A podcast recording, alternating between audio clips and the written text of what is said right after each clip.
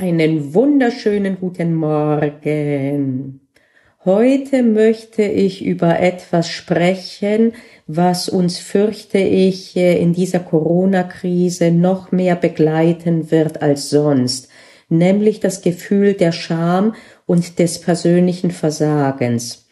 Und äh, das ist natürlich ein großes Thema mit ganz, ganz vielen Facetten.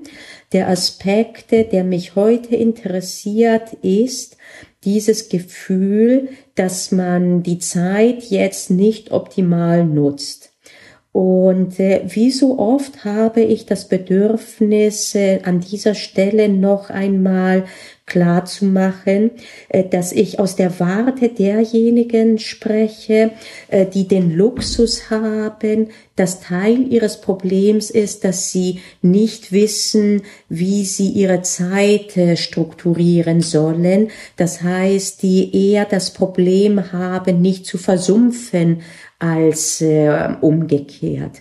Und mir ist in jeder Minute bewusst, dass gerade jetzt sehr viele andere gar nicht wissen, wo ihnen der Kopf steht, entweder weil sie an vorderster Front stehen äh, in den Krankenhäusern oder aber weil sie unsere Grundsicherung äh, sicherstellen. Oder aber auch weil sie zwar Homeoffice machen wie ich, aber eben zwei oder drei oder sogar vier äh, kleine Kinder oder quengelnde Teenager haben, äh, die selber nicht mit ihrer, mit ihrem Eingesperrtsein gut zurechtkommen und deswegen die Situation schwierig ist.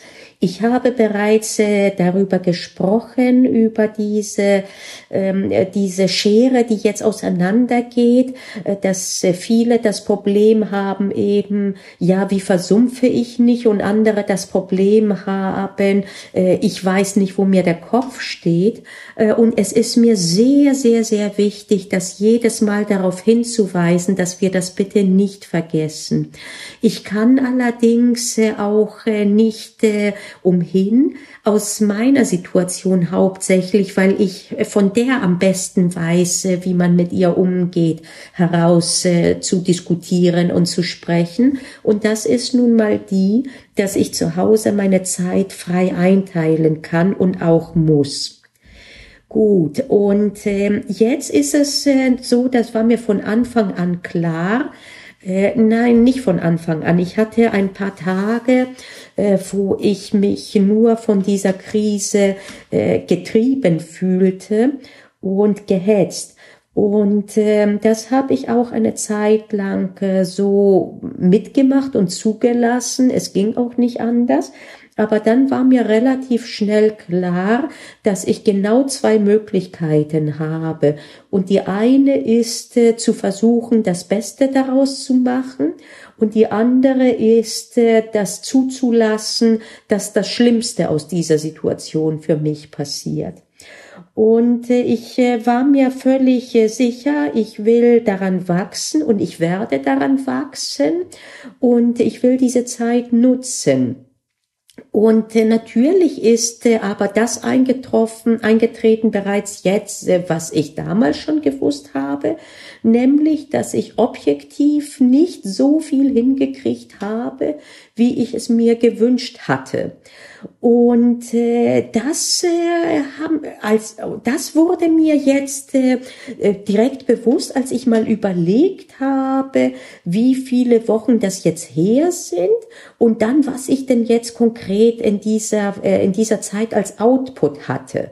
Und da kam als erstes ein Gefühl der Scham in mir hoch, weil ich zwar viel getan habe, aber ich hatte den Eindruck, ich hätte sehr, sehr, sehr viel mehr tun sollen, müssen, können. Und äh, das war kein schönes Gefühl und äh, am liebsten hätte ich das unter, unter den Teppich gekehrt und erst recht nicht äh, publik in einem Podcast drüber gesprochen. Die Tatsache, dass ich es mache, ist, weil ich schwer davon ausgehe, dass es nicht nur mir so geht, sondern vielen anderen. Und deswegen sollten wir darüber reden, und äh, zum ersten uns bewusst machen, dass das eben nicht nur mir und dir so geht, sondern im Zweifel fast jedem von uns. Nicht jedem, einige werden äh, vielleicht sogar mehr hingekriegt haben, äh, als sie sich vorgenommen hatten, aber sehr viele werden das Gefühl haben, sie hätten mehr tun müssen. Und äh, dagegen sollten wir auf jeden Fall wirken, denn das trifft nicht zu. Also zum einen trifft nicht zu, äh, dass äh, man wirklich wenig getan hat, denn geleistet hat. Vielleicht hat man weniger getan im Sinne von physisch Sichtbares getan, aber man hat einen großen Teil mentale Arbeit geleistet, und zwar alle von uns. Das ist eine Situation, die erfordert große seelische Reserven und mentale Reserven. Und äh, das alles äh, frisst auch Zeit und auch wenn kein sichtbares Ergebnis besteht des Typs jetzt, der Keller ist aufgeräumt oder ist nicht aufgeräumt, sind wir alle einen großen Teil weiter, nur zum Teil eben nicht im Außen sichtbar. Das ist das Erste. Äh, das Zweite ist, äh, dass wir selbst, wenn wir wirklich davon ausgehen, theoretisch hätte man auch, äh, was weiß ich, zehn Prozent oder zwanzig Prozent oder was auch immer, größeren physischen Output haben können. Auch diese Erkenntnis kann man jetzt äh, entweder so benutzen, dass man sich schämt, dass man nicht getan hat, oder man kann das auch als Experiment ansehen und sich sagen, okay, offensichtlich, so wie ich es die letzten zwei Wochen gehandhabt habe, führt das nicht zu einem Ergebnis, das mich befriedigt. Ergo gucke ich, was ich an meinen Versuchsparametern ändern kann. Und äh, da ist es äh, oft sinnvoll, jetzt nicht das ganze Experiment äh, als gescheitert anzusehen, sondern einfach sich zu überlegen, an welcher Stellschraube man schrauben kann. Und ähm, das ist dann, äh, das, ich glaube, ich habe, ja nicht, ich glaube, ich weiß es. Ich habe darüber eine äh, eigene Podcast-Folge schon äh, gedreht, dass äh, hohe Ziele nichts anderes sind als Experimente äh, und dass dann die Zielsetzung auch äh, ähm, wieder mehr Spaß macht, weil es nicht wirklich ein Versagen gibt in dieser Hinsicht. Und äh, dann erst recht keine Scham. Äh, Scham sollte man sowieso nie empfinden. Man hatte zu jedem Zeitpunkt sein Bestes getan, aber der Impuls, der ist da und äh, das Schamgefühl, das kommt erstmal hoch. Und äh, wenn man das weiß, dass das auch in Ordnung ist, äh, dann kann man auch daraus etwas Gutes äh, rauskommen lassen. Äh, nicht, dass man jetzt, äh, nicht, dass äh, wegen dieser Podcast-Folge man denkt, okay, jetzt schäme ich mich, dass ich mich schäme, weil ich weiß, äh, es gibt keinen Grund, sich zu schämen. äh, das wäre dann natürlich, und das Spiel kann man dann bis nach hinten äh, spielen. Und das ist ein Spiel, das kannst kannst du nicht gewinnen. Nee, es ist andersrum, äh, dass die Scham verständlich ist und äh, dass sie nur nicht äh, lähmend sein darf und dass man auch nicht in ihr ertrinken sollte, weil das einen auch nicht weiterbringt. Und wenn man eine Zeit lang in ihr ein bisschen ertrunken ist, okay, auch okay, dann kommen wir jetzt mal da raus. Äh, also sehr, sehr menschlich, äh, diese Scham zu empfinden für uns jetzt im Moment. Ich habe irgendwo auch, äh, ich glaube auf Facebook war das, so eine Meme gesehen.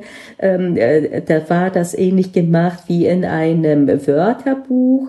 Englisch Coronolution und das also Corona-Illusion und die Definition war äh, die Illusion, dass man jetzt äh, alles tun wird, was man schon seit Jahren vor sich hinschiebt. Ich kann das jetzt nicht bestätigen für mich in voller Bandbreite, sondern Für mich ist das wirklich so, dass es mir jetzt leichter fällt, Dinge zu machen, die ich sonst vor mir hergeschoben habe, weil ich in dieser Krisensituation eben mich nicht so fühle wie sonst. Und bei mir hat sich etwas ähm, ähm, manifestiert, was ich auch schon kenne daraus, dass ich manchmal zum Beispiel im Café besser arbeiten kann als zu Hause.